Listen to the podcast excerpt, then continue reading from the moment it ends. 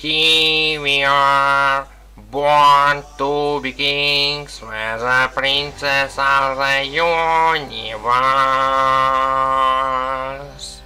Et bien le bonjour, ici Gros Jaune. Voici le sixième épisode de Highlander, la série, le podcast. Nous allons aujourd'hui euh, dépioter avec amour l'épisode Sale journée pour les otages, qui euh, est intitulé en version originale Bad Day in Building Hay. Hay, comme la lettre A. Alors cet épisode est réalisé par George Montesi, donc qui a réalisé jusque-là un épisode sur deux de la série. Il avait fait l'épisode Jeu dangereux et Coupable d'innocence. Concernant ce réalisateur, pour l'instant, je saurais pas vous dire si c'est lui qui réalise les meilleurs ou les pires épisodes, parce que autant Jeu dangereux était correct, autant Coupable d'innocence, ça allait encore. Enfin, voilà, il... parmi les autres, avec Thomas G. Wright et euh, un autre, je crois, c'est peut-être un des plus prometteurs quand même. Cet épisode est écrit par Kevin Droney, qui est connu pour ses scénarios du film Mortal Kombat et Wing Commander le film. Ouais, je sais, je sais, je sais, c'est douloureux. Là, normalement, si vous n'avez pas vu l'épisode, vous avez peur. Encore une fois, du bon guest star. Écoutez, euh, moi je dis toujours oui. hein. On voit toujours des têtes connues. Toujours euh, des mecs, on, les a tous vus les mecs. Ils ont tous commencé par apparaître dans Highlander et après ils ont fait de grandes choses dans leur vie. C'est un épisode particulier parce que c'est encore un épisode où il n'y aura pas d'immortel, hormis notre cher euh, Duncan MacLeod. Et c'est un huis clos un huis clos qui se déroule donc dans un tribunal de Seacover. Alors le synopsis de l'épisode, en gros, c'est Tessa, Duncan et Richie qui font une petite balade pour euh, aller payer toutes les amendes que Tessa a accumulées au cours des mois ou années, je ne sais pas. Il y en a qui collectionnent plutôt les timbres. Vraiment, ce que tu peux être drôle. Moi, je serais toi, je leur demanderais un paiement étalé, on ne sait jamais. Eh, vous avez pas vu Si on reste garé là, ils embarquent la bagnole. Mais non, ils vont pas l'enlever. Ah, tu as des amis dans la police? Non, je dis ça parce que tu restes dans la voiture. Sur mon papier, ça dit que le bureau est dans le bâtiment A. Ah, tu vas te perdre. Oui, vas-y avec elle, Richie. Le tribunal, il peut y aller les yeux fermés. Tu sais que tu me fais marrer, toi, aujourd'hui? T'en fais pas, s'ils te mettent en prison, je t'enverrai des oranges. Donc ils se garent, ils arrivent devant le tribunal, ils se garent sur une place interdite.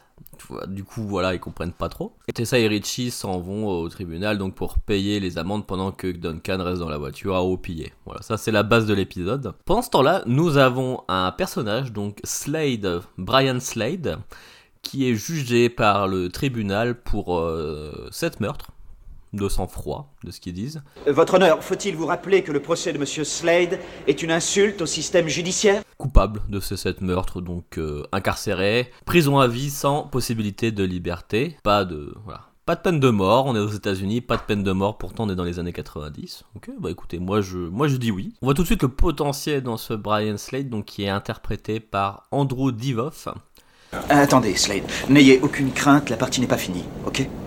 Oui, on est sur la bonne voie, Myron. En fait, c'est un acteur vénézuélien qui a aujourd'hui, je ne saurais même pas dire, il est né en 1955, donc vous faites le calcul vous-même, mais faites pas chier. Il doit avoir 60 balais, quoi, à la louche. Alors, le mec a joué dans des films comme Wishmaster, Wishmaster 2, moi j'ai pas vu parce que j'ai trop peur des films d'horreur, donc euh, tous les trucs d'épouvante et tout, j'ai j'ai tout zappé, j'ai rien regardé.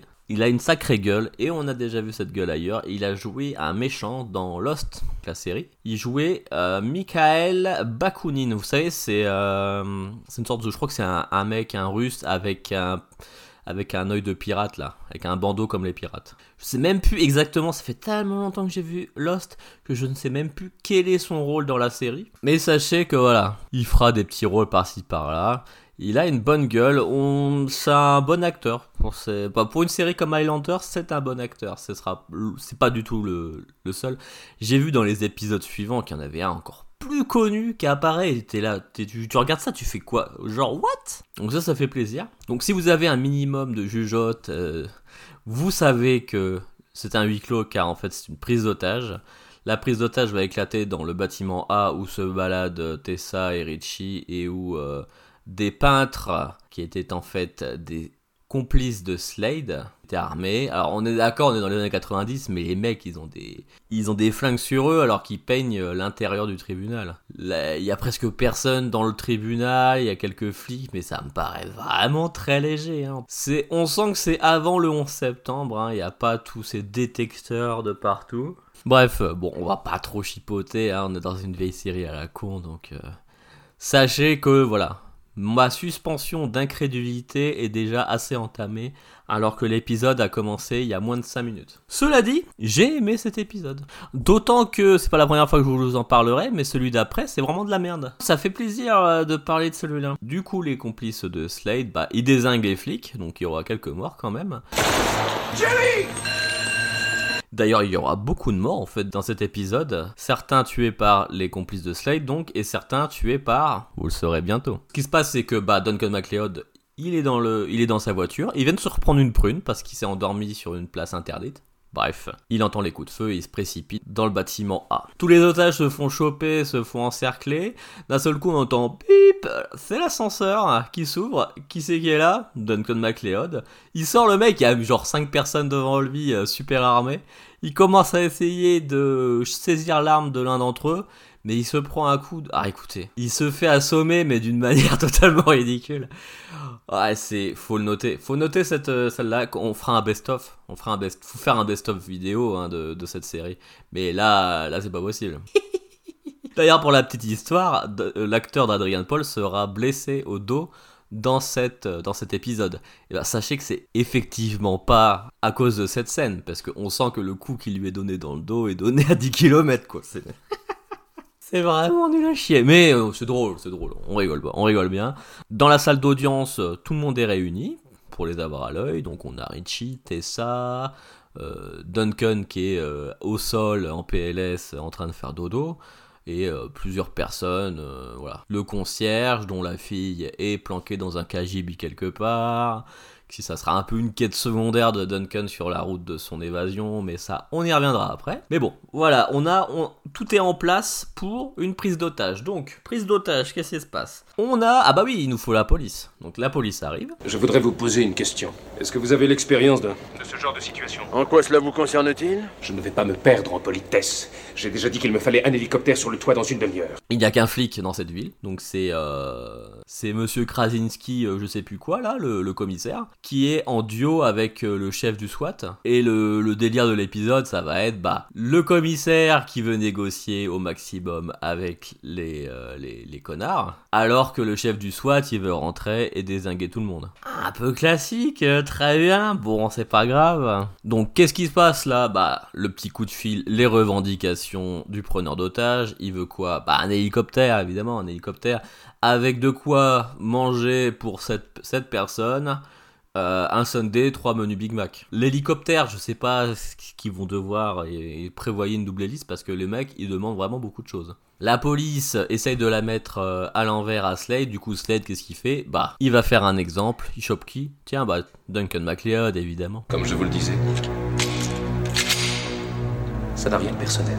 Alors, Duncan, il a pas vu, mais euh, Slade, il a un œil sur Tessa. Genre, le mec, il vient de la croiser et juste parce qu'il voit une fille un peu jolie, euh, il a envie de la niquer, tu vois. Comme tous les hommes, alors vous verrez, même dans le prochain épisode, chaque homme qui va méchant qui va croiser Tessa va vouloir la baiser contre son gré. Mais foutez-lui la paix, bordel de merde. Y a pas assez de porno comme ça. Donc Duncan, il est à peine réveillé, il est un peu groggy. euh, on l'emmène dans une salle à côté et il se fait exécuter. Après, euh, l'exécution, bon, c'est nous, on sait que Duncan, bah, il risque rien. Mais sachez que c'est la première fois de toute la série, donc épisode 6, que Duncan meurt. Dans le présent, du moins. Ce sera pas la dernière, du tout même, mais ce sera la, c'est bien la première fois qu'il se fait buter. Et Tessa, on sent qu'elle a jamais assisté à ça, et que même si elle croit tout ce qu'a raconté euh, Duncan sur ses vies passées, etc., on sent qu'elle est pas rassurax quand même. Petits adieux, Duncan, je t'aime.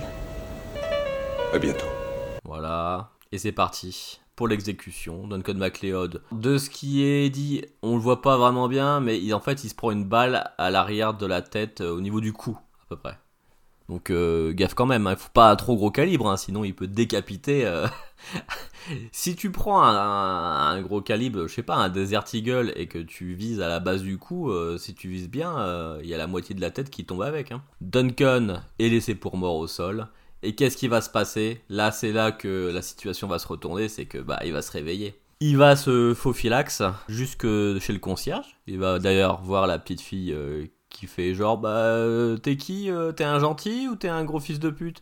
Et puis bah il répond à la petite fille, bah non, moi je suis, je pas un fils de pute. Et là il va se saisir d'une brochette. Alors je ne sais pas qu'est-ce qu'il cuise comme animal avec une brochette aussi longue, mais c'est limite une épée, ce qui convient totalement à ce cher Duncan. Si vous avez vu Piège de cristal, vous savez un peu comment ça va se dérouler. Et ben en fait, euh, Duncan, ça va être un peu le, ça va être le croque-mitaine, vous voyez. Vous avez les, personne n'attend, personne ne sait qu'il est là, mais les gardes vont se faire piéger les uns après les autres. Et euh, Duncan, il va pas les assommer, il va tous les tuer, ce qui est assez rare parce qu'on a plus l'habitude de Duncan, le good guy, qui laisse partir ses pères, euh, les immortels, etc. Et il tue pas, il tue pas grand monde. Mais là, là, il fait un massacre. Là, il fait un massacre. Il en tue, je sais pas, 5-6, un truc comme ça, quoi. Et il réussit à trouver le temps de raconter une histoire à la petite fille et de l'emmener aux toilettes. J'aimerais bien que tu t'en ailles, je veux jouer moi. Le mec est balèze quand même. Le temps avance, euh, la pression monte, les gardes disparaissent les uns après les autres, euh, le SWAT veut intervenir. C'est la merde. On a même un personnage secondaire qui connaît Richie, bon vaguement, donc euh, on- j'en parle pas trop parce que c'est un peu osef, mais qui est malade, il a besoin de médicaments. Vous voyez un peu, c'est typiquement, euh, c'est typiquement ce qu'on peut retrouver dans ce genre de, dans ce genre de film. Il y a la checklist, ils ont à peu près tout coché quoi. Donc Slade, au bout d'un moment, il en a plein le fion. Du coup, qu'est-ce qu'il fait? Il chope Tessa, il prend une arme, il lui braque sur la tronche, et puis il va se balader à la recherche de Duncan. Il va tomber sur Duncan dans le bureau du juge, je pense. Vous J'ai une proposition à vous faire, Slade. Bon Dieu, mais qui êtes-vous? Juste un ancien soldat.